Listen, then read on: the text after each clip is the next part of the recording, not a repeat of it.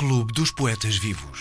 Uma parceria Casa Fernando Pessoa e Teatro Nacional Dona Maria II. Com Teresa Coutinho. Boa noite. Boa noite a todos.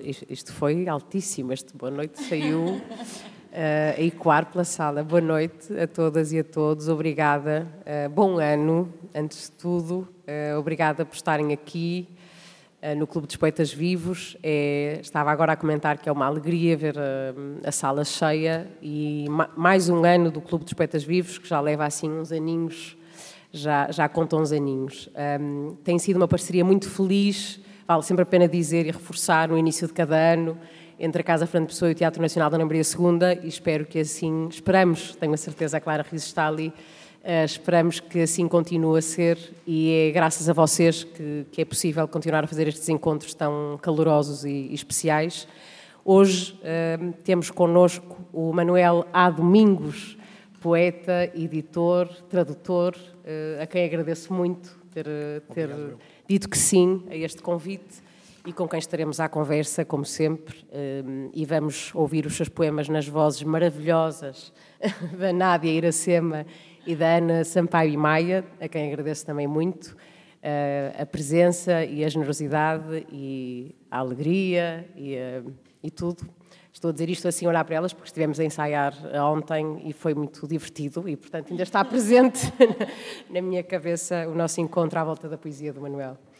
Uh, Manuel, um, vamos se calhar começar por ouvir alguns dos teus poemas, mas queria só fazer assim uma breve síntese, é muito difícil fazer, mas dizer que o Manuel nasceu em 77, em Manteigas, que publicou poesia, alguns dos, dos seus livros, Entre o Silêncio e o Fogo, uh, em 2002, Mapa, em 2008, Teorias, em 2011, Interrupção, em 2014, publicou prosa, Vala Comum, na Medula, 2013, Medula, editora que o Manuel, digamos, criou e dirige e coordena e sobre a qual falaremos nesta sessão, uma editora importante e independente. Uh, publicou teatro uh, e eu queria encontrar aqui ainda a Terra, em 2009. Já fez traduções de Bukowski, de António Orihuela e outros. E sobre tudo isto falaremos e também sobre, sobre a Serra da Estrela, se calhar, e outras coisas. Quiseres. O que eu quiser, pronto, é uma sorte. Vamos começar com alguns poemas um, eh, do, do, Manuel e, e já, já vamos à conversa. Vamos a isso.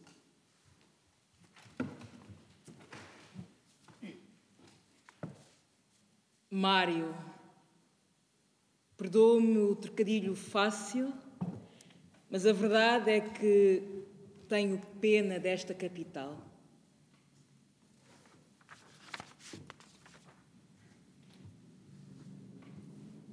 Às portas de Troia. Há muito que devias estar de regresso a casa, mas o desejo trouxe-te até aqui, ao outro lado da cidade.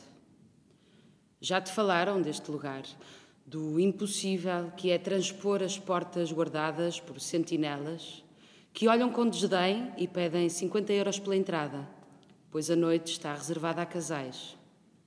Mas tu não desistes logo. Tu não desistes logo à primeira, por entre o escuro, procuras alguém que, como tu, está sozinha e arriscas o convite. Queres ser o meu cavalo de Troia?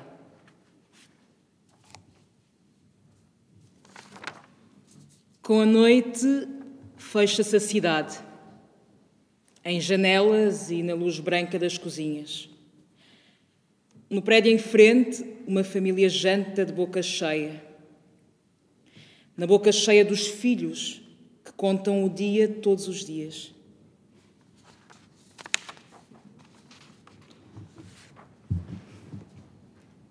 Apesar de não ter um gato à minha espera, o inferno poderá ser este quarto com marquise. Quinto andar, frente a uma alameda onde só o vento presta atenção à cor dos semáforos, mas àqueles que aguentam o dia à conta de litrosas a um euro. E talvez seja essa a melhor maneira de passar ao lado do inferno, mais do gato que não os espera. Para Manuel de Freitas. Sou um homem na cidade e não há fato que me valha. A verdade é que entende Cesário e as suas hortas em Linda Pastora. Embora elas se encontrem agora mais para os lados de Braço de Prata, com o apelido de urbanas. Não vá alguém apropriar-se apropriar da terra e a melancolia campestre invadir-lhe o coração.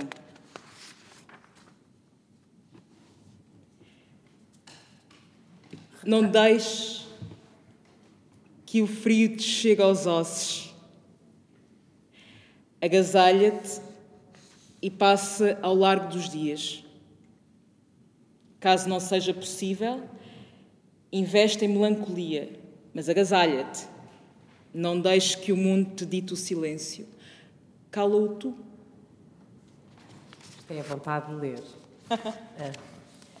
Retrato proletário. Uma mulher fuma o primeiro cigarro do dia, de perna cruzada, na esplanada. O pé que toca o chão bate ao ritmo da música que vem do carro em frente.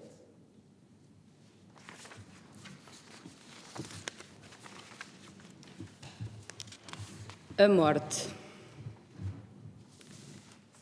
A morte não é uma flor. É o meu pai nos cuidados paliativos. Eu a fazer-lhe a barba pela última vez e no final o seu sorriso.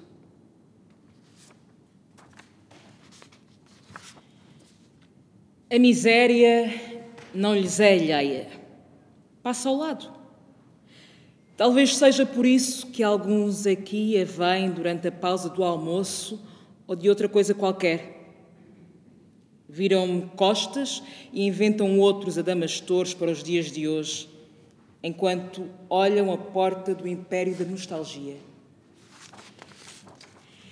Entre o aroma a charros e o sabor da cerveja comprada ali mesmo no comércio tradicional, com oferta, desculpe leitor, a rima fácil, do copo plástico promocional.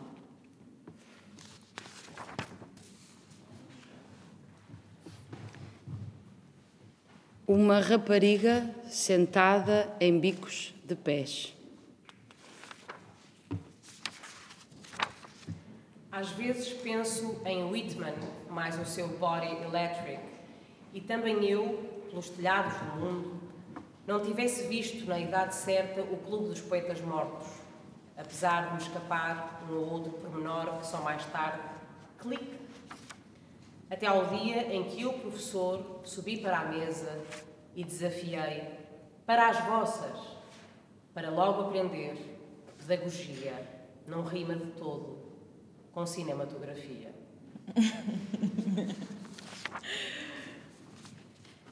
A tua voz, Clementine, nem ela resgata o dia que agora mal começa.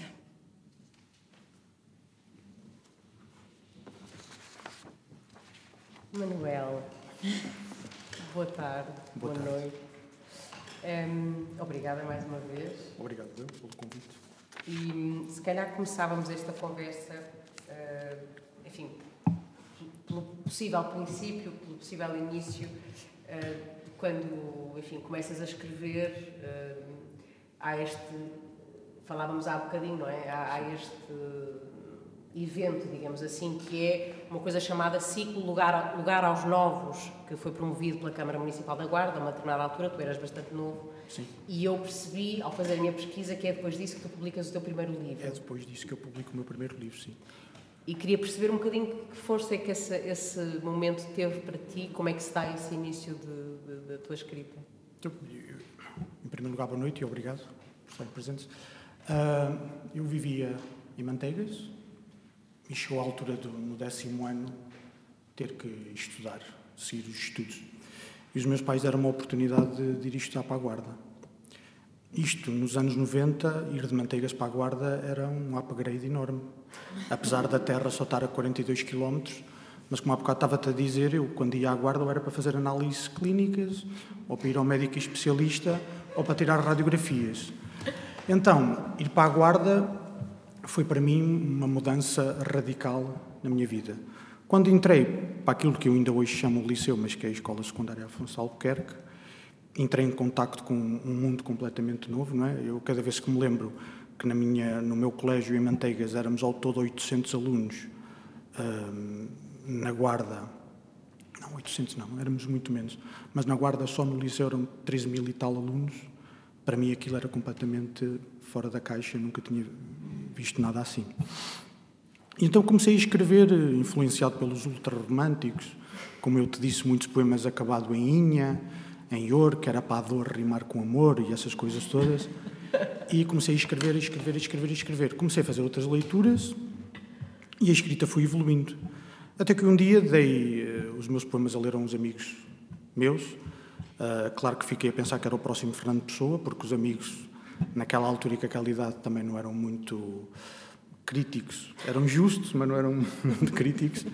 E houve uma amiga minha, que é a Joana Paiva, que me disse se porque é que eu não dava a ler eh, os poemas a uma pessoa, que depois se tornou uma grande amiga minha, que é o Américo Rodrigues. E eu disse, mas quem é o Américo Rodrigues? E ela disse, é pá, então um poeta cada guarda até dinamizou os cadernos de poesia do Aquilo, fundou o Aquilo. Está onde é que ele está? Ele está então ele é o, o animador sociocultural da Câmara Municipal da Guarda, vai lá ao gabinete dele, e ele recebe-me, recebe, bates à porta. E assim fui. Eu fui à Câmara Municipal da Guarda, bati à porta do Américo, o Américo olhou para mim, eh, disse para eu entrar. Eu disse só que vinha, trago, trago aqui uns poemas, uma amiga minha, a Joana Paiva, que é a Pumuki, disse para eu trazer os poemas para o Américo ler, que era uma coletânea chamada Palavras soltas ao vento, ou palavras largadas ao vento. Era assim Esse era o título do teu livro? Do, do, livro, sim, daquilo que eu pensava que ia ser o livro. O Américo disse, olha, hoje não te posso ter nada, mas volta daqui a 15 dias.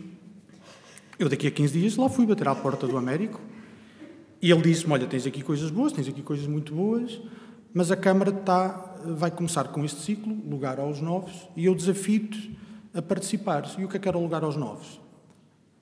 Uh, a Câmara dava-nos o espaço, que era um anfiteatro no passo, no passo antigo passo episcopal, que é o que depois ficou o passo da cultura, Salver, mas já não tenho presente se era assim o nome, em que eu podia fazer o que quisesse no palco, ler os meus poemas, ler os poemas dos outros, dar cambalhotas, era o que era o que fosse. E eu, isto foi para aí em março, o ciclo Lugar aos Novos foi em novembro, eu risquei praticamente tudo aquilo que tinha escrito, reescrevi, aproveitei algumas coisas, escrevi poemas novos, e fui lá ao lugar aos, ao lugar aos novos. Devíamos lá estar 10 pessoas dentro, acho que duas delas eram os meus pais, uma namorada que tinha na altura e depois outras pessoas, e o Américo também estava presente. Li os poemas, tudo bem, depois o Américo convidou-me a publicar cinco poemas na revista Praça Velha, que é uma revista da responsabilidade da Câmara Municipal da Guarda, de teor distrital e que dinamiza que trabalha o Distrito da Guarda. E foi aí que publiquei os meus primeiros poemas. Cinco poemas de silêncio, dedicados à Eva, que era a minha namorada na altura. Mas depois já não lhe dediquei o livro. Porque, entretanto. Entretanto, a coisa acabou, como é óbvio. Um, e publiquei lá os primeiros poemas. O Américo, na altura, ainda dinamizava o Aquilo, e, e quis retomar a publicação de poesia pelo Aquilo. Convidou um poeta, o António Godinho, que já tinha publicado nos anos 80 lá também no, no Aquilo, e o segundo a convidar-me fui eu. E eu publiquei esse livro lá, o Entre o Silêncio e o Fogo, uh, que é um livro bastante influenciado pelas leituras da, daquela altura. Eu lia muito Eugênio de Andrade, ainda hoje gosto muito de Eugênio de Andrade, mas é, é, é muito influenciado pelo Eugênio de Andrade, para aquelas imagens do Eugênio de Andrade. Uh, o, o, livro está publicado e, como te disse há, há pouco, se, se, tiver que fazer uma recolha da minha poesia, vou aproveitar um único poema daquele livro. Não rejeito os outros, mas é o tal, aquilo que eu te disse, que é aqueles dois versos que eu escrevi, ainda hoje os publicaria num livro. Se tivesse que publicar hoje o livro, publicava aqueles dois versos. O resto não, mas aqueles dois. Queres só dizer-nos quais são os dois versos? E o vento que vem será teu. Que é o único poema que sei de cor. e o vento que vem será teu. Se, se me apetecesse publicá-lo no meu próximo livro, publico sem problema nenhum, porque ainda gosto deles. Acho que ainda tem a força que eu naquela altura quis. Uh, isso leva-nos a, uma coisa que, que, eu acho que é também, enfim, é muito específica, não é? De, de, de, quem tem uma relação com aquilo que, que escreve que cria, não é? é? Se, se, tu vais ou não olhar para aquilo que fizeste, é? Lá atrás. E, e tu, tu revês, uh, relês aquilo que, que, que, Sim. que escreveste. Uh, eu agora, uh, há uns tempos atrás, desisti de fazer isso, mas andava a rever tudo o que tinha escrito até, até o último livro, que é O Aprendiz, e andei a rever, a rever, a rever, cortei, risquei e depois parei porque achei que não estava a ser justo. Achei, se algum dia eu tiver que coligir isto e publicar, se calhar é melhor sair como estava. Mas a mim apetece-me rever aquilo tudo e publicar com uma nova roupagem. Uhum. Não sei se irei fazer isso. Mas, mas parei, mas eu volto muitas vezes. Ainda no outro dia, quando estava a ver os poemas, uh, estava a pensar: esta palavra está aqui a mais, aquela está podia estar na parte de cima e está na parte de baixo, uh, mas eu revejo, volto, volto atrás e, e, revejo muito aquilo que escrevo, sim. E quando, e quando escreves, uh, estou a perguntar isto, às vezes são assim perguntas que, enfim, que não, nem, nem sempre são fáceis de responder, mas uh, contigo atrevo-me, porque já conversámos um bocadinho e sei que posso ir por aí, que é só perceber um bocadinho que esta ideia de falarmos de Miguel Martins, não é? Que sim, disse sim, numa sim. entrevista que uh, nunca olha para os poemas que escreveu, quer dizer, escreve-os e eles ficam. Sai porque ele, na cabeça dele, por aquilo que, que, ele disse na entrevista, ele faz a revisão, a escrita, a revisão na cabeça. Quando sai para o papel, fica. Mas tu tens um método. Eu é ao contrário, completamente. O, o, poema, se for preciso, anda comigo na minha cabeça durante muitos dias, muitos, muitos, muitos. Depois passa para o papel, eu risco, reescrevo, risco, reescrevo e depois, quando acho que já estou contente, fica no papel. Tenho uns caderninhos pretos, onde eu escrevo os poemas, sempre a lápis. Foi uma coisa que aprendi com, com, com, com o amigo. Com, eu posso dizer que ele era meu amigo, eu considerava o amigo e eu acho que ele também me considerava amigo, que era o Jorge Falorca. Que ele escrevia sempre a lápis. E uma vez eu estava a reclamar com uma caneta uh, que estava a falhar e ele olhou-se para mim, tirou do bolso um lápis pequenino e disse: Manel, sempre a lápis, sempre a lápis. E eu, a partir dessa altura, comecei a escrever a lápis. E depois ficam lá um bocado, depois passo-os para o Word. Porque eu gosto de ver a mancha do. Porque uma pessoa a escrever no papel não é igual depois como sai no, no livro, não é? A mancha gráfica do poema. E eu gosto depois de ver no, o poema no Word, ver se aquilo está, está bonito, a cair. Porque eu gosto do, dos poemas muito. Uma vez um amigo meu disse que a minha poesia era muito vertical, porque eu escrevo versos muito curtos. E é mesmo. E então estão mais em altura do, do, do que se estendem na folha. E eu gosto de fazer isso. Pois aí ainda faço certas alterações. Às vezes faço coisas de propósito para, para ficar encadeado, outras vezes tento quebrar de propósito o encadeamento, uhum. Para causar em quem tiver a ler poder se engasgar um bocadinho. Será que é para ler assim ou é para ler ao contrário? É aconteceu, aconteceu, é aconteceu. Faço, faço isso de propósito. Pronto faço isso. Olha, estão a dar resultados. Eu não. Eu ah, não. pronto. Foi, foi, foi. Ah, okay. e, e, faço isso, faço essa, esse trabalho, sim. Um, Manuel, tu és professor uh, do ensino básico sim. e um, há aqui alguns poemas até que falam, e vão-se ler, há um poema que fala do, do, dos miúdos, não é? que estão num, numa prova, num teste, e de como é que eles estão nesse teste. E a minha pergunta tentando, enfim, não sei se há uma relação, mas imagino que haja, não é? Porque acho que há sempre uma relação entre aquilo que nós fazemos paralelamente à, à criação. Uh, houve algum professor, tenho duas na verdade, uma é se houve algum professor, se esse lugar do professor e essa imagem do professor para ti foi muito marcante porque tiveste um professor que de alguma forma te impeliu, aquela coisa do professor de português, não é? Que, que, te, que te impele a escrever, e se tu sentes que o teu trabalho como professor, uh, anda de mãos dadas depois com, com a tua poesia, se, se, a relação com os alunos. Eu tento, eu tento, eu tento não misturar as duas coisas. Uhum. Uh, uma das razões, por exemplo, porque eu assino com minúsculas é para nos confundir com o Manuel A. Domingos, que, que assina as atas da escola. Tipo, são duas pessoas diferentes. Eu, eu tento não levar a. Isto é, tento não levar a minha escrita para a escola nem para as aulas. É claro que, por exemplo, quando dou português, agora já não dou português há muitos anos, só dou inglês, um, quando é a altura de dar a poesia, gosto muito e, e, tento que as aulas sejam diferentes. E se calhar o facto de eu ter uma certa bagagem de leituras e de outras coisas, que não é só aquela que vem nos manuais da escola, uh, dá-me prazer dar aulas de, de, de, sobre a poesia. A minha relação da minha profissão com a minha poesia tem mais a ver com a itinerância. Isto é, eu fui professor contratado durante 18 anos dei aulas de Ponte Lima a Silves. Nunca, nunca recusei um horário.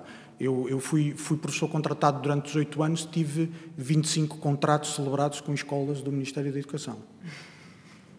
Um, e a minha poesia tem mais a ver com a itinerância, pelos sítios por onde passei. É mais isso.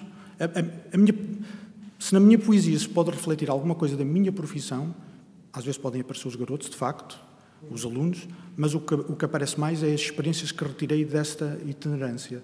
Ter andado com a, casa às costas durante 18 anos, que a casa às costas quando era, eram caixotes, não é? Caixotes. Houve uma vez uma rapariga numa entrevista que disse que ela tinha tudo para ter uma casa, porque tinha os caixotes, só que não tinha a casa. E foi aquilo que eu senti durante 18 anos. Aí sim nota-se mais essa poesia. Por exemplo, no Aprendiz nota-se muito isso, porque eu dei durante. Eu ia fazer exatamente a mesma coisa. Dei durante, dei durante dois anos aulas na, na escola do, do Alto Lumiar, que agora tem o nome pomposo de Alta de Lisboa, que é a escola de Dom José, que é uma escola muito, muito dura e muito pesada. E há certos poemas desse livro do Aprendiz que foi de, poemas que surgiram das conversas que ouvi em cafés, uhum. enquanto esperava para ir para as aulas, isso assim. A minha profissão que me deu foi essa parte da itinerância, poder talvez passar para os meus poemas. Às vezes, se calhar, uma certa revolta, apesar de eu tentar que os meus poemas não haja muita revolta nos meus poemas. Porquê? É para toda a gente tem pensamentos maus sobre tudo e mais alguma coisa, estar a ler uma coisa que também traz ali revolta, para mim não faz muito sentido. Se, se algum dia sair, sai e fica. Mas acho que não faz sentido alguém estar a ler. Para mim, não faz sentido para mim. Okay? Uhum. E não faz sentido para mim eu escrever a minha revolta na poesia. Se calhar sou capaz de escrever a minha revolta num texto em prosa. Mas na minha, na minha poesia não, não quero. Também não quero que ela seja bonita e toda. E somos todos muito felizes e isto vai tudo acabar muito bem. Mas, mas também não quero pôr um, um lado tão negro. Cada um de nós tem o seu lado negro. Estar a partilhar o lado negro, estar ali a, a acumular ainda mais negritude, acho que não vale a pena. Uhum. Um dia desse posso estar a morder a minha língua e sai um livro negro como tudo, mas, mas tudo bem. E queria. Uh, porque há bocado falávamos. Uh, tu disseste uma coisa que eu achei muito interessante uh, e, e, gostava só. Se quiseres contar o episódio, eu acho que ele é mais expressivo do que o que, o que é que se possa dizer, mas tu dizias nem sempre se escreve um poema, mas o poema vale pelo momento poético que se viveu. Não foi exatamente ah, sim, isto, mas sim. diz respeito foi, foi ao um, momento... um poema, sim. Isso foi, foi, um poema, isso foi aquela história que eu te contei. Eu, eu tenho um poema num livro... Vocês ouvem bem o Manel? Estão sim. a ouvir bem? Desculpa, okay. é, é, Mais ou menos? É por causa do microfone. Fala um bocado mais alto, então. Ah, ok. Obrigado. Muito obrigado. Obrigado. Obrigado.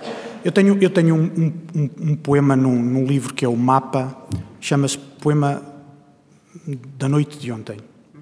E afinal eu sei dois poemas meus de cor. E é um poema muito simples que é Devo uma grade de cerveja e um chupa-chups. Pago amanhã. E como é que este poema acontece? Uma noite de copos muito longa em manteigas, em que a malta acabou a noite a pagar grades de cervejas uns aos outros, e eu cheguei ao fim da noite e não tinha dinheiro. Chego ao balcão, vou falar com o rapaz, com o Tino, e digo: Ó oh, Tino, pá, eu não tenho dinheiro para pagar. Pá, aponta aí num papel e rasga-me um papel muito pequenino, muito pequenino mesmo. E eu comecei a escrever: Devo uma grade de cerveja e um chupa-chupes, paga amanhã. E ele pegou naquilo e disse: Olha, pá, já fizeste um poema.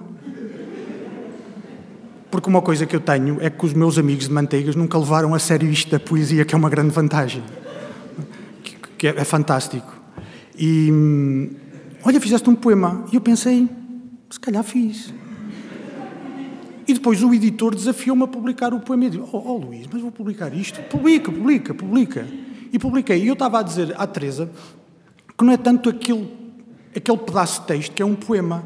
Para mim foi mais um momento. Foi aquele momento de eu ter acabado uma noite muito, muito puxada, não ter dinheiro ter acontecido aquilo e, e o Tino ter-me dito: Olha, escreveste um poema. Tudo aquilo é que foi poético para mim. E tentei pôr no papel. Agora, se conseguisse, não.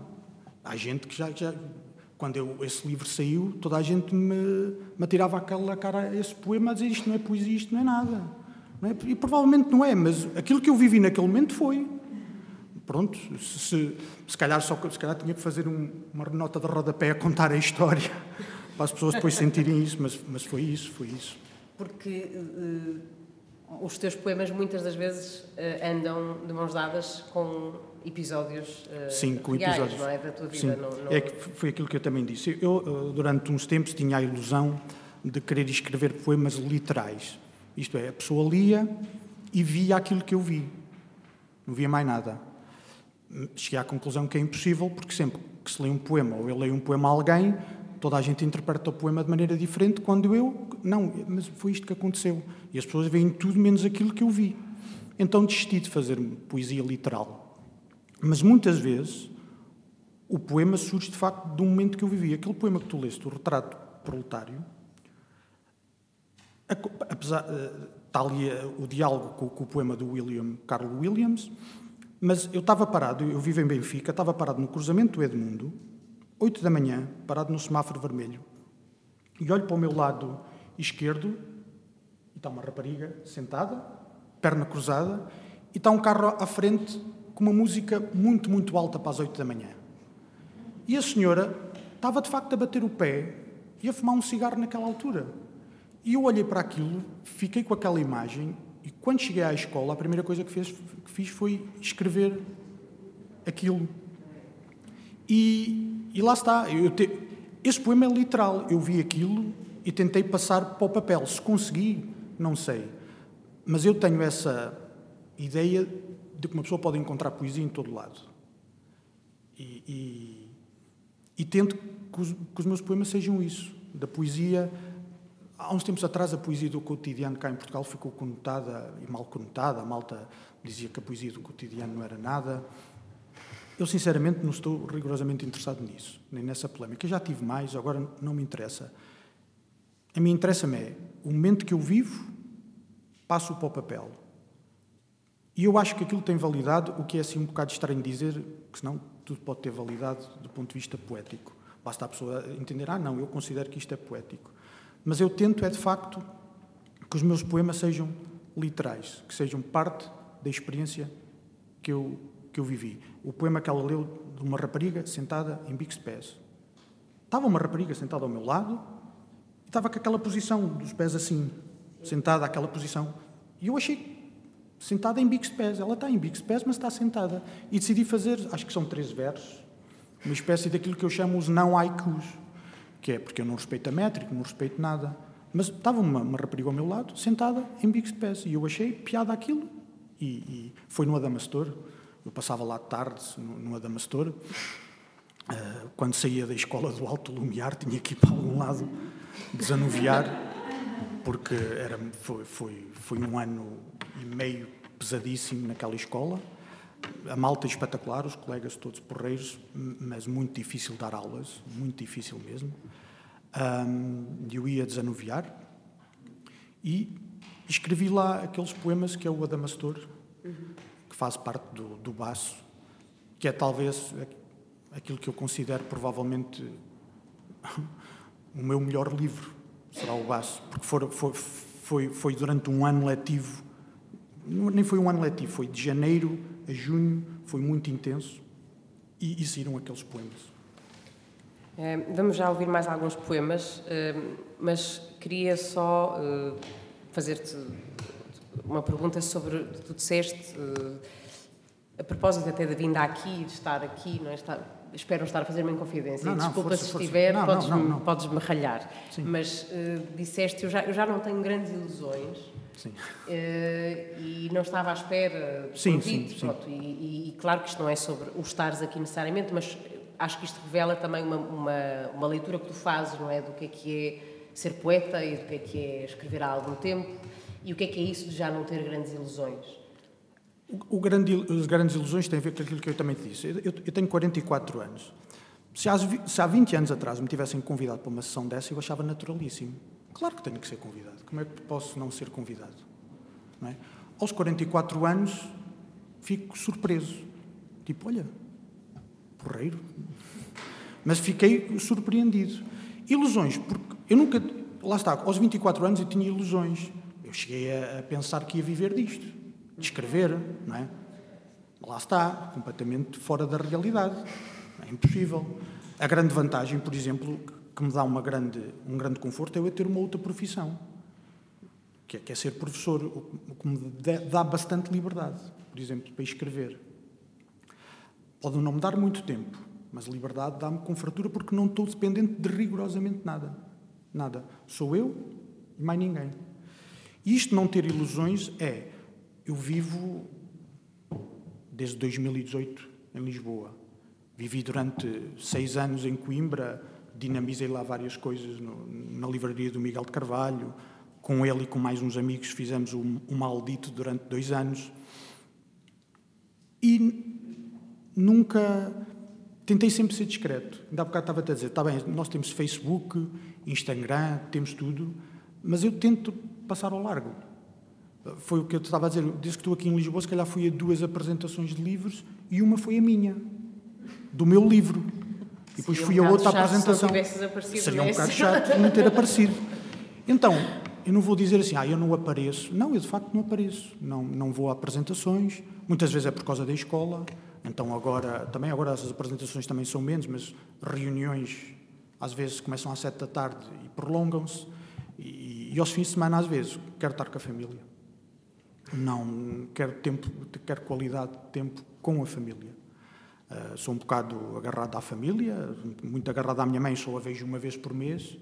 Mesmo quando vou a Manteigas, não apareço. Eu chego a Manteigas, saio do carro, entro em casa da minha mãe, saio da casa da minha mãe para ir para o carro para me vir embora. Porque se vou ver a minha mãe, vou ver a minha mãe. Já perdi amigos por causa disso. Mas se calhar também não eram assim amigos tão fantásticos que, que, que não compreendem que uma pessoa não vê a mãe, vê a mãe uma vez por mês e que tem que ir para os copos com eles. Não. E aqui em Lisboa é igual. Ao fim de semana, que se calhar há mais tempo, ir a apresentações, para isso tudo, não, não vou, prefiro estar com a família. Uma inconfidência, nunca tinha vindo a uma sessão destas. É a primeira vez. Uh, falaremos já sobre isso. Estou a brincar. Uh, vamos, vamos ouvir mais uns poemas do, do Manuel e já vamos falar da medula. A Elisa, Joana, Pumuki e Terreiro. Ninguém nos avisou que um dia o medo se instalaria com a vontade de quem sabe o que quer. Os versos que líamos traziam apenas o medo dos outros, o amor dos outros, a morte dos outros. Nós permanecíamos intocáveis apesar de aqueles também serem os nossos versos. Ninguém nos avisou que iríamos envelhecer, que um dia cada um seguiria o seu caminho e que o medo tomaria conta dele outra vez.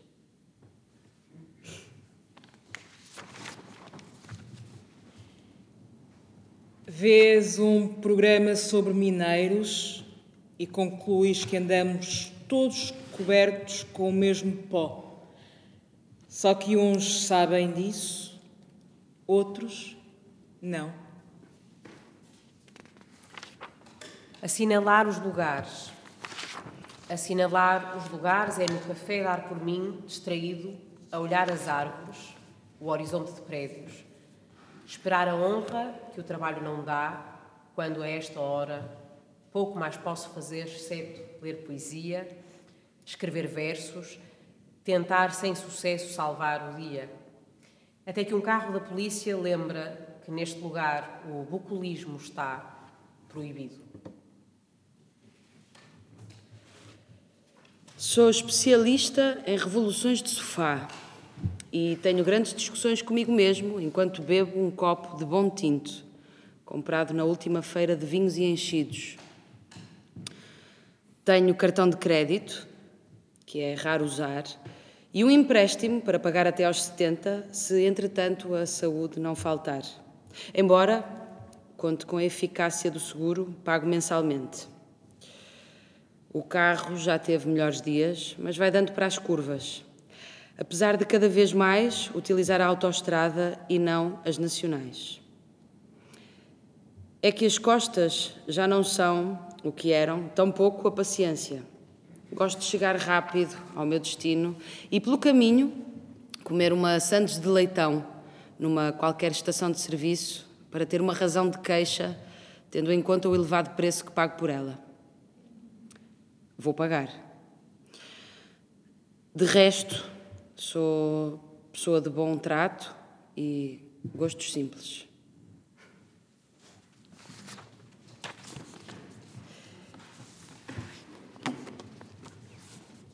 Ulisses regressando a Ítaca, ao Henrique Manuel Bento Fialho.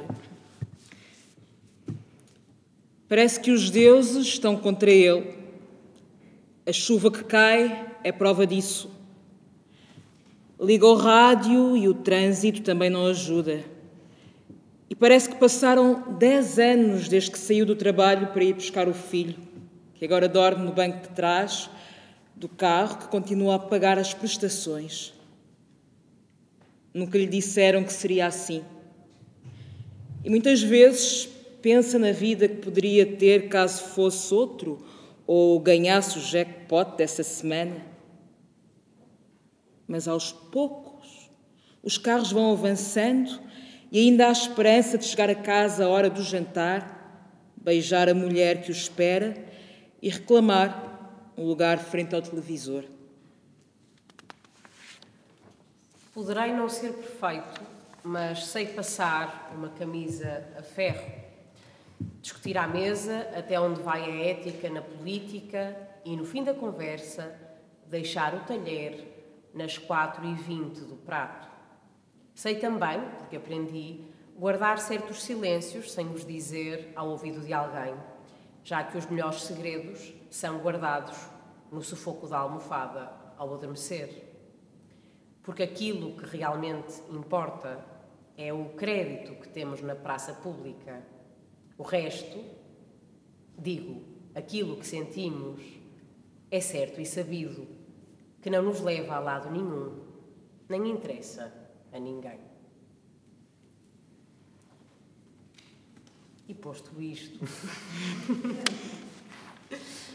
Um, e daqui a nada já, já vou também querer saber se há perguntas do público, mas queria falar da Medula, que é esta editora, uh, Manel, que tu tens, e Sim. que uh, para mim o clube tem este papel muito importante também, tem tido, não é? Isso é da volta de mar. Exato. Sim, sim, sim, desculpa.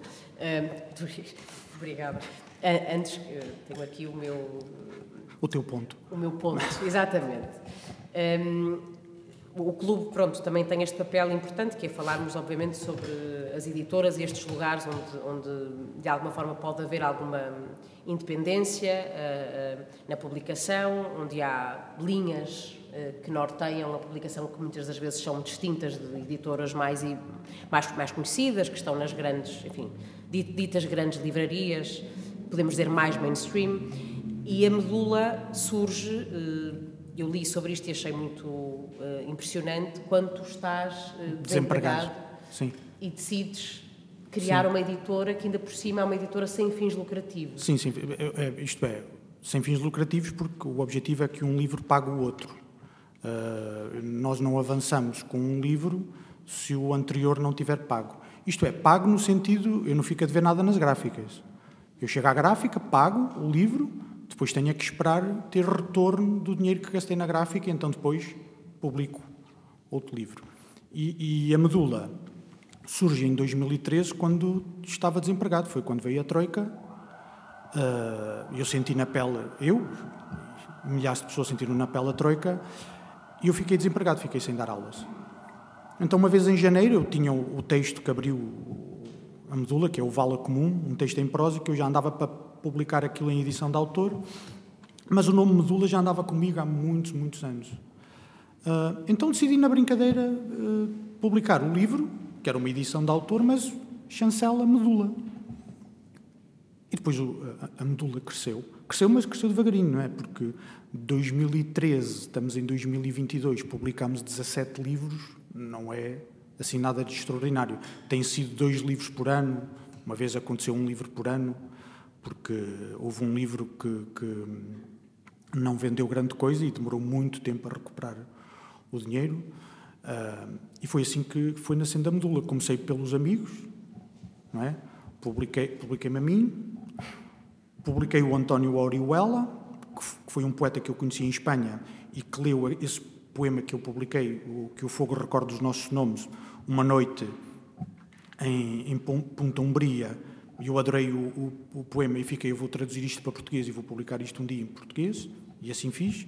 Depois foi o Rui Almeida, e a partir do Rui Almeida é que comecei a desafiar outros autores que eu gostava, levei muitas negas, e, e, e publiquei outros autores, e a partir daí foi, convidei outras pessoas a publicar, que não me conheciam, e, e foi crescendo. E depois comecei a receber originais e se calhar dos originais que, que, que recebi que publiquei foi o Talvez Seja Essa Certeza do António Amaral Tavares, que depois ganhou um prémio nacional de poesia Diógenes.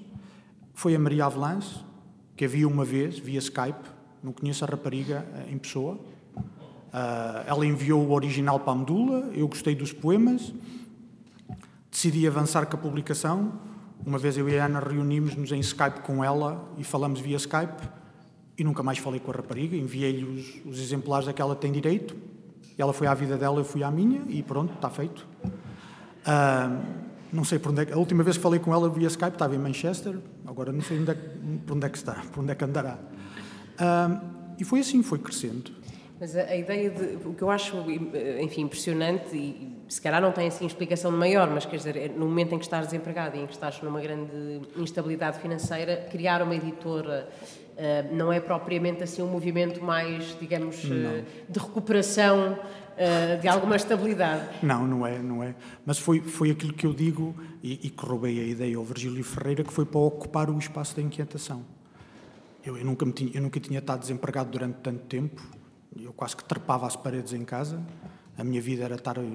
Depois é, depois é uma coisa curiosa, que é, os poetas estão sempre, os poetas, os escritores estão sempre a queixar que, têm, que não têm tempo para escrever ah, isto tira-me o trabalho tira-me tempo e tal. Eu tive desempregado e não escrevi nada na, naquela altura. Porque o facto de estar desempregado tinha todo o tempo do, do mundo, mas eu não conseguia escrever. Não conseguia. E, e, achei piada que agora, quando foi o confinamento, houve vários escritores que se queixaram disso mesmo, que estavam confinados em casa, tinham todo o tempo para escrever e que não conseguiram escrever. Eu senti isso quando estive desempregado. E o objetivo foi ter alguma coisa em que me agarrar, uma espécie de boia. Uhum. Uh, porque eu estava a ver o desemprego a prolongar-se, a prolongar-se, a prolongar-se, o subsídio de desemprego a diminuir, a diminuir, a diminuir, e pronto, e as poupanças foram para a medula, uma maneira de... E, e, havia da tua parte, assim, uma, uma vontade, ou seja, olhando para o panorama editorial, digamos assim, uh, uh, português, sendo que isto é um bocado difícil, enfim, há muita gente hoje em dia a editar e, e editoras mais pequenas, mas tu sentias que que poderia fazer falta um, um, lugar que ainda não existisse e que tu poderias. Eh, isso não. Isso uhum. tenho que ser sincero que não, não senti isso. Não vou dizer, ah, eu agora vou aqui ocupar este nicho que, está, uhum. que não está a ser aproveitado. Não, foi mesmo publicar, desafiar-me a mim próprio para me manter à tona. Uhum. Eu nunca pensei que a medula fosse ocupar o espaço de nada. Na altura, a etc. ainda estava uh, a funcionar e, e bem. Tínhamos a Averno, tínhamos uma série de editoras. De facto, em 2013, depois foi um grande boom. Foi a Medula, em Coimbra, eu estava em Coimbra na altura, foi a Medula, e foi a do lado esquerdo, não é? Eu penso que a Não Edições também é mais ou menos desse ano, é, não é? É mais ou menos desse Ricardo. ano. Tu não és da Não Edições, mas, é, mas acho que é dessa, dessa altura também. E houve uma, que é curioso, que foi um momento de, de, de crise e nascem uma série de editoras. Em Coimbra foi a do lado esquerdo, a Medula e a Besouro, que é uma coisa mais artesanal, mais livros de autor. O Carlos Veríssimo imprimia aquilo em casa, depois dobrava, fazia, cozia ele, era assim uma coisa mais muito específica. E, e depois foi a Não Edições, e, e depois começaram a surgir outras editoras, agora não, não, me lembro delas todas. A Dor da Correria também é de 2013, já, já tem, não sei já tem centenas. Acho que já falámos dessas editoras quase todas aqui, de Exato. uma forma ou de outra, sim. São... Foi tudo nessa altura. Agora, a Medula, claro, não vai ocupar, nunca pode querer ocupar um lugar que já está preenchido por outras grandes editoras, também independentes, como a etc., a Averno. A Frenesi, na altura, já não, já não estava a trabalhar, mas foram essas editoras que me influenciaram bastante. Uh, Frenesi, uh, Averno uh, e etc. A Fenda, dos anos 80 e 90, e não sei se me estou a esquecer de mais alguma. Agora deu-me assim uma branca. Sim, tu tens, uh, uh, diz esta, quem vai ao Facebook da, da Medula pode ler. A Medula começou em 2013 comigo desempregado, à rasca, mas começou. Não seria possível sem o exemplo de Américo Rodrigues e sem a influência de Averno e etc. Frenesi, Black Sun, Edições ah. Mortas, Iena e Fenda. Pronto, estava a esquecer da Iena, da Black Sun, do, do Fernando Guerreiro e, e, das Edições Mortas do Ada Silva, uhum. lá de cima do Porto. Exato.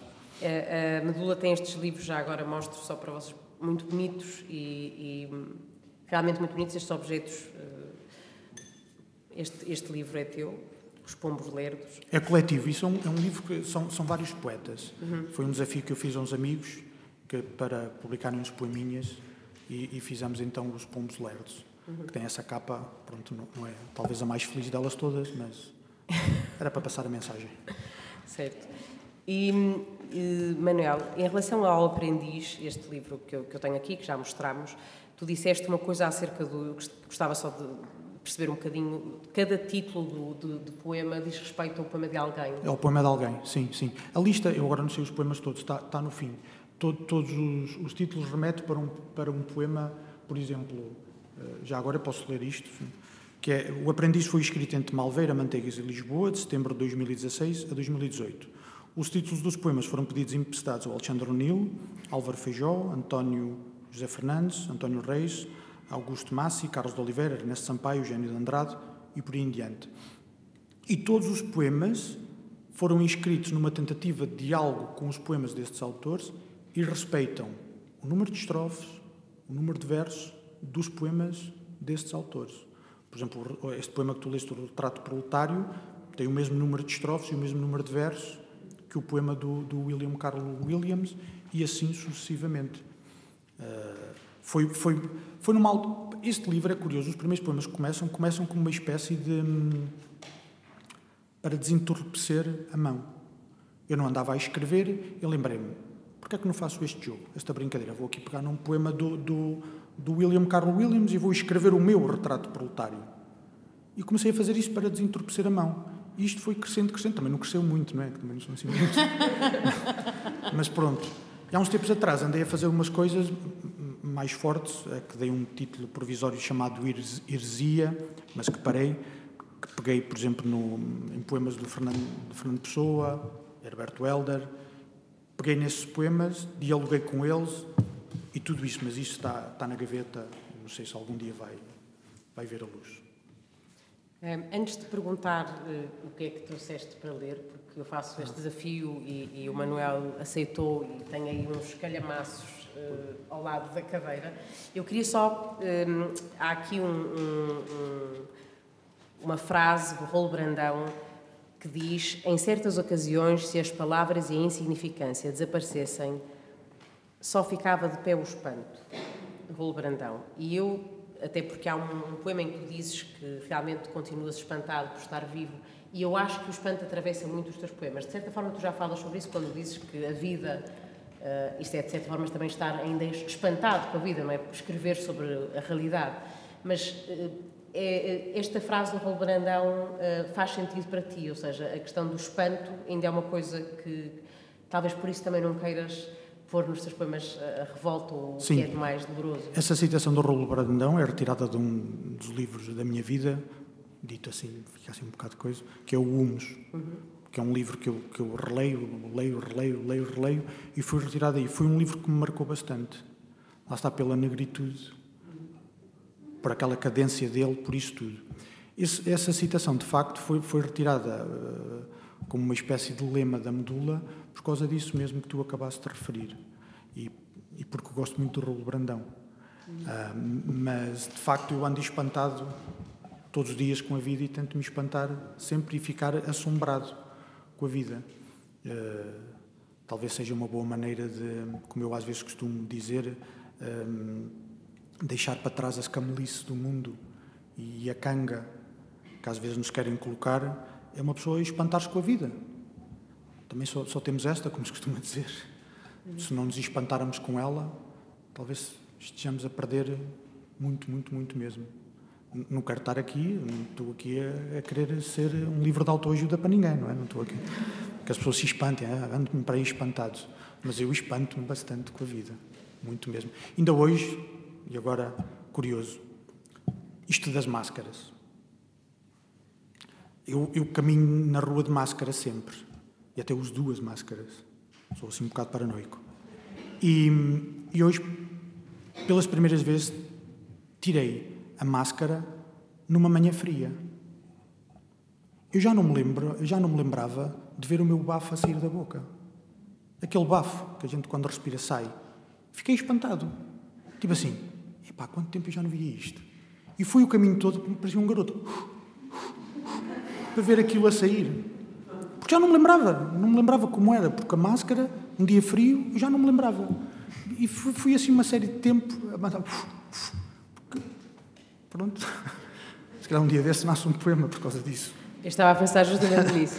Um, se calhar uh, perguntava aos nossos uh, amigos e amigas uh, se tem alguma, ao nosso público, se tem alguma pergunta a fazer ao Manuel, antes de ouvirmos o que o Manuel nos trouxe. É agora ou nunca. Estou a brincar, podem, se mais tarde surgir, podem perguntar noutra altura, mas se alguém tiver uma pergunta, pode fazê-la. Compasso de espera. Muito bem, então. Manuel, o que é que trouxeste para, para partilhar connosco? Eu trouxe quatro poetas que, que sigo há muito tempo e qual gosto muito, que é o Raul de Carvalho, o José Alberto Oliveira, o Carlos de Oliveira e o António Franco Alexandre. Trago uma descoberta recente não conhecia esta poetisa, Manuela Parreira da Silva. Salverde só tem dois livros, que é este que trouxe, o álbum de Vishnu e o Entre o Cão, Entre a Chuva e o Cão. Agora, agora diz? Entre Cão e Lobo. Foi, foi obrigado, Ricardo. Foi uma, uma descoberta recente impressionou-me, gostei muito. E depois trago uma paixão minha, que são as antologias. Gosto muito de antologias e trouxe esta antologia que o Sempre Disse Tais Coisas Esperançado na Vulcanologia, que é Doce Poetas dos Açores, que foi organizado pelo Emanuel Jorge Botelho e que descobri que há poetas muito bons. Entre eles, a, a poetisa que, que, vou tentar ler, porque não leio como vocês, mas pronto, vou tentar. Não vou tentar ler como vocês, vou tentar ler. Uh, temos tempo aqui? Temos tempo. É porque este aqui do Raul de Carvalho é assim um bocado grandito se, qualquer coisa faço-te um sinal, ah, okay. vais perceber. Está bem, está bem. Está certo. Chama-se mudança de residência. Se me engasgar, peço desculpa. Trato de observar-me em contraluz, de ler as páginas em branco que deixei nas margens da preguiça. Sou dos que têm a obrigação de se conservar alerta, não vá o bicho apodrecer no estrume que os diligentes sócios da colmeia carregam para casa. Tenho que derrubar pedra por pedra esta espécie de casa onde moro. Tenho de consertar com as minhas mãos os buracos e os golpes que surgem nas paredes. Tenho de renovar constantemente a abstrata decoração. Tenho de ser hábil, modesto, firme. Só assim é que posso pôr o retrato e os bichos ao contrário de forma a que a luz lhes incida de frente e deixe ver aquilo a que o santo chamou as partes vergonhosas do poema. Entretanto, não posso fiar-me nas cantigas, nem confiar demais nas virtudes do mapa, nem desejar viagens que existem para os outros. O meu lugar, o meu dever, o meu repouso é situar na cama os minutos que faltam para o salto no mito para o dono da casa resolver despedir-me, para o colchão de arame das gratuitas conversas, dos lençóis de cambraia, dos licores transparentes, serem deitados juntos no caixote do lixo. Aqui coloco em posição de estátua o busto que encontrei em algum jardim. Naquele canto ali, ao pé da minha estante, irei colecionando as cartas que me falam de ti. No outro, mais abaixo das curvas do teu peito, encho de rosas, de aromáticas rosas. E quando os meus amigos perguntarem aonde fui eu buscar tão esquivas e fantásticas rosas, direi que as encontrei num domingo, de noite, quando adormeci no arquipélago. Direi que elas não são feitas da carne viva e vegetal das rosas, mas simples simulacros de barcos de papel com que me habituei em menino a brincar. Com que nos sequiosos oásis da minha planície absolutamente seca, os homens se entretêm a espalhar a água, a recordar a idade vermelha dos navios. Para que tudo fique no devido lugar, para que as manchas sejam completamente expostas, os insetos lhe possam picar livremente e as formigas lhe comam a humilde e ingênua superfície marítima. Para que o tempo fique à mercê das carícias. Entretanto, a despesa que me custa viver. Entretanto, o consumo que faço de emblemas. Entretanto, os projetos que nunca realizo. Entretanto, o meu quarto como vai ficar bonito. Para que os altos chopos do chão da minha infância possam ressuscitar no chão deste meu quarto, para que tu não digas que a memória é um bem e que o amor só pode trocar-se pelo ódio e para que o poema atinja a extinção que cobre os laranjais do sonho. Para que todas, todas as coisas infantis de novo se aproximem da razão e da grave atitude dos homens cantando enquanto comem. Vou dizer que estas rosas, neste quarto, este poema, não são mais do que as tuas transfiguradas mãos com que aperto no mesmo e violento abraço a cintura dos nossos transfigurados corpos. O que eu queria era a fértil vegetação dos bosques. Raul de Carvalho.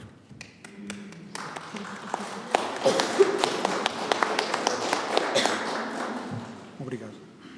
E agora, como diriam os Monty Pythons, para algo completamente diferente, do livro sumário. Ah, este aqui foi do livro de uma antologia que é da Círculo Leitores, que é a Realidade Branca do, do Raul de Carvalho. Do José Alberto Oliveira, do livro Sumário, que é o último livro do autor, vou ler notícias verdadeiramente espantosas. Uma mulher parou no meio da Fonte Pereira de Melo, na faixa ascendente, agitando um papel. Depois de muita travagem, buzina dela, choque em cadeia, os carros começaram a ladeá-la e o trânsito restabeleceu-se. Um cão foi atropelado entre campos, ficou a estrebuchar, ganindo, junto à estátua dos heróis da Guerra Peninsular. O carro ficou com um farol partido e o guarda-lamas amolgado. Houve uma falha geral de eletricidade no bairro das Colónias. Decorre, por enquanto, um inquérito. Um homem, suspeito da prática de múltiplos desfalques, está a ser interrogado na sede da Polícia Judiciária. Os repórteres, à porta, aguardam a saída do advogado. A quantidade de chuva nos meses de inverno do ano passado foi a mais baixa desde que há registros. Aguardam-se explicações das autoridades competentes. Por falta de documentos, um gato foi detido no aeroporto de Lisboa. Agora, um poeta que me segue desde sempre, ou que eu sigo, ele não me segue, não é? eu é que o sigo a ele, que é o Carlos de Oliveira e que influenciou bastante a minha escrita pela economia das palavras, pela aquela vontade de fazer, desfazer, fazer, desfazer. Vou ler o, o poema Salmo. A vida é o bago de uva macerado nos lagares do mundo.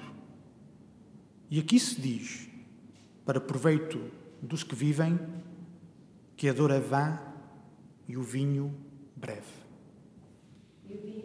Breve, o vinho breve.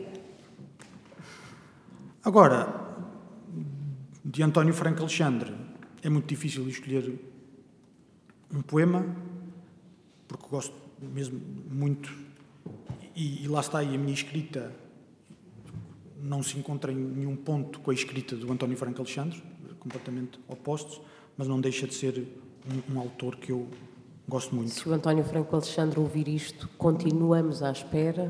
António. Era, era, É, é um, é um, Era bom, um namoro já, já acredito, longo. acredito. Vou ler um poema sem título. Verdade. Somos iguais. Temos quase a mesma idade. O sangue é esmo que escorre a vertente dos sinais. Rasgamos sombra na chuva, o corpo aberto ao jamais. Luva em luva nos abrimos, cada qual com a sua chave. Demasia nos visita, no som pálido das horas. O erro nu nos demora. Cada um por si imita o som, o som branco dos demais. Verdade, somos iguais. Então agora aquela descoberta recente que é Manuela Parreira da Silva. Vou ler um poema intitulado Cotidiano. A superfície, um copo, um livro, a caneta deitada, a mesa, o cesto das laranjas, as contas da água da poeira, a luz que incide sobre a nudez de tudo, o teu rosto pintado na parede, o mapa dos passos no soalho. Lá fora, o vento, a tua voz chamando pelo cão nos arredores de uma outra cidade.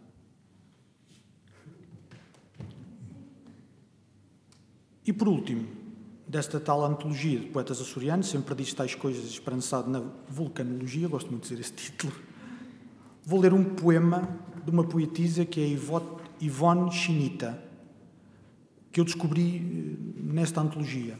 E vou ler um, um poema chamado Poema Tremendo. Do tremendo poema que já fiz, ou antes do tremendo poema, ficaram gestos pouco diluídos no ar pesado para respirar. Como cinzenta era a ilha e tremenda a solidão dos passos deslocados sob os pés de marinhante. A tristeza da criança sentada ao meu lado, ocultando as nódoas da blusa. A roupa inevitável pendurada nas cordas. A dor nas costas da mãe, lavando uma vida toda, lavando uma vida toda. Mas tremenda, tremenda mesmo, é esta tarde parada em que não temos coragem de superar no vento.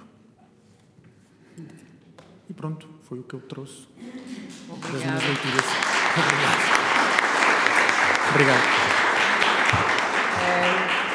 Estamos, estamos mesmo a terminar. Eu, apesar de, enfim, de, de- de serem eh, referências eh, maravilhosas e fantásticas, acho que é justo que terminemos com os teus poemas e não com os poemas de, de outras e outros.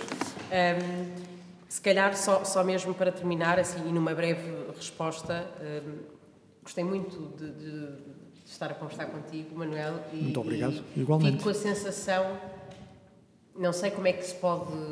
Uma vez a, a Ana Luísa Amaral, que também já esteve aqui no clube, disse uma coisa que eu achei eh, muito forte e bonita e, que me fez pensar que é eh, perante a pergunta o que é que fica, se é que se achas que a tua poesia fica, não é? Esta ideia de quando alguém cria qualquer, quando criamos, às vezes temos esta esta leve esperança, não é? Mesmo que secretamente que as coisas fiquem, que se, enfim, mantenham no tempo após o nosso desaparecimento e ela respondeu qualquer coisa como ah, isso não sou eu que decido, prefiro não ocupar o meu tempo a pensar nisso, não é? Não, não, não sou eu que decido, eh, não sei se fica. No fundo, ela não sabia se a poesia dela iria ficar e esta pergunta é assim um bocado esmagadora, mas ao mesmo tempo falando contigo e pen- pensando também na simplicidade e profundidade, acho que andam de mãos dadas com que tu olhas para, para a tua escrita, pensas nisso, se a tua poesia ficará. Não. Concordo plenamente com, com a Ana Luísa Amaral. Não penso, não me cabe a mim decidir. Agora poderia dizer é, ela vai ficar, n- para o bem ou para o mal, nas pessoas que aqui estão. Não é? Agora, quanto tempo vai ficar, isso não sei, também não, me cabe a mim decidir, nem compete. Mas acho que as pessoas vai- vão ficar com um bocado da minha poesia, as que aqui estão. Agora, se daqui a 20 anos alguém se vai lembrar do Manuel. Domingos que escreveu os livros que escreveu, não faço a mínima ideia, E lá está, não perco tempo a pensar nisso. Não perco tempo a pensar nisso. Concordo plenamente com a Ana Luísa Amaral. Muito bem. Vamos então ouvir só mais uns poemas do Manuel.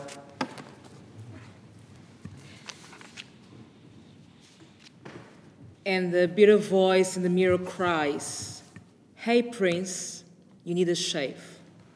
Leonard Cohen. Para a Ana. Enquanto me sirvo de um chá, penso se me será dada a arte de envelhecer. Lá fora, a chuva molha até aos ossos neste dia de nuvens, maus presságios sem corvos à vista.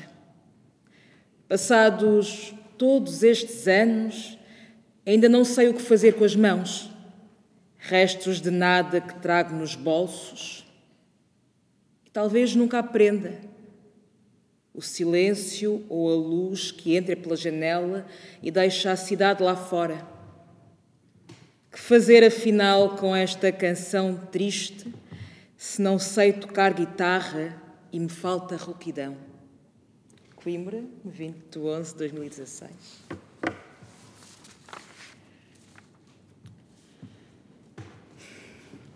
Não penses que passo o tempo a, a pensar em questões como a imortalidade ou não da alma. Ainda há pouco arrumei a loiça que estava na máquina. E pensei que afinal não sou imune aos idiotas que todos os dias invadem o ecrã da televisão no preciso momento que decido sentar-me no sofá para, sem pressa, saborear o café que ainda há pouco tomei. E logo penso que deveria estar a ler um livro ou ouvir uma qualquer partita de barra. Mas como bem sabes, o homem não é de ferro. E a carne é fraca. E a alma, caso exista, irá de certeza comigo morrer, pois não suportará a ideia da sua imortalidade. Lisboa, 5 de 7 de 2019. Blues. São tristes pela manhã os olhos dos trolhas sobre o café e o primeiro bagaço dobrados. O sotaque denuncia outra vida que ficou longe. O filho ainda a dormir, a mulher sozinha. Procuram conforto no cigarro aceso pela chuva que os deixa no chão, porque hoje ninguém sobe aos andaimes. Resta apenas olhar os prédios em frente esperar pela carrinha de nove lugares que os levará de volta à terra, à província, como aqui na cidade se diz.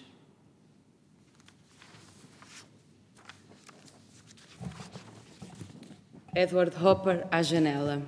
A Maria João Lopes Fernandes.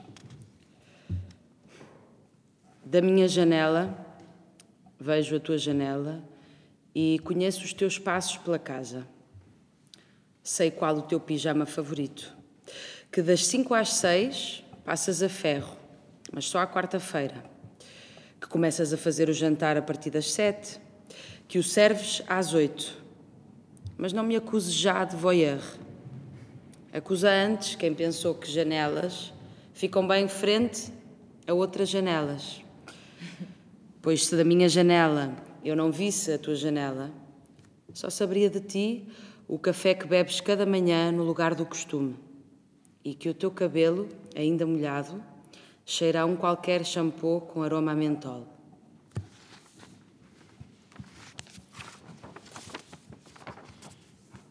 Antes que anoiteça,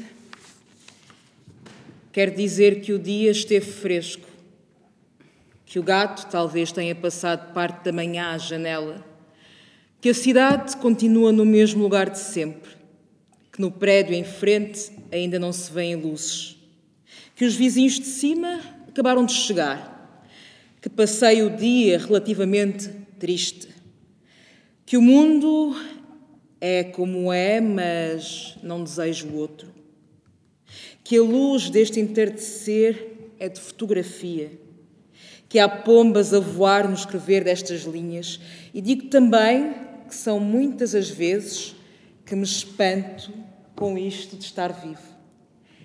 Coimbra, 22 de 11 de 2016.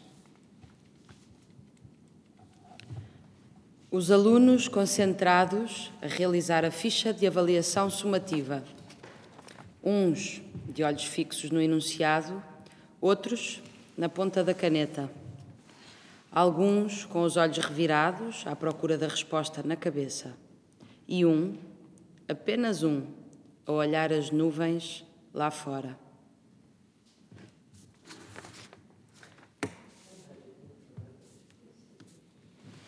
Obrigada. Que, alguém quer fazer uma pergunta? Eu, eu ouvi alguém falar, por isso é que estou a perguntar. Então, se não, uh, Manuel, obrigada por ter estado aqui hoje. Obrigado, eu. Muito obrigado. E obrigada à Ana e à Nádia. E obrigada Sim, obrigado. a vocês uh, pela vossa presença. E obrigado a todos. Obrigada. Muito obrigado. obrigado.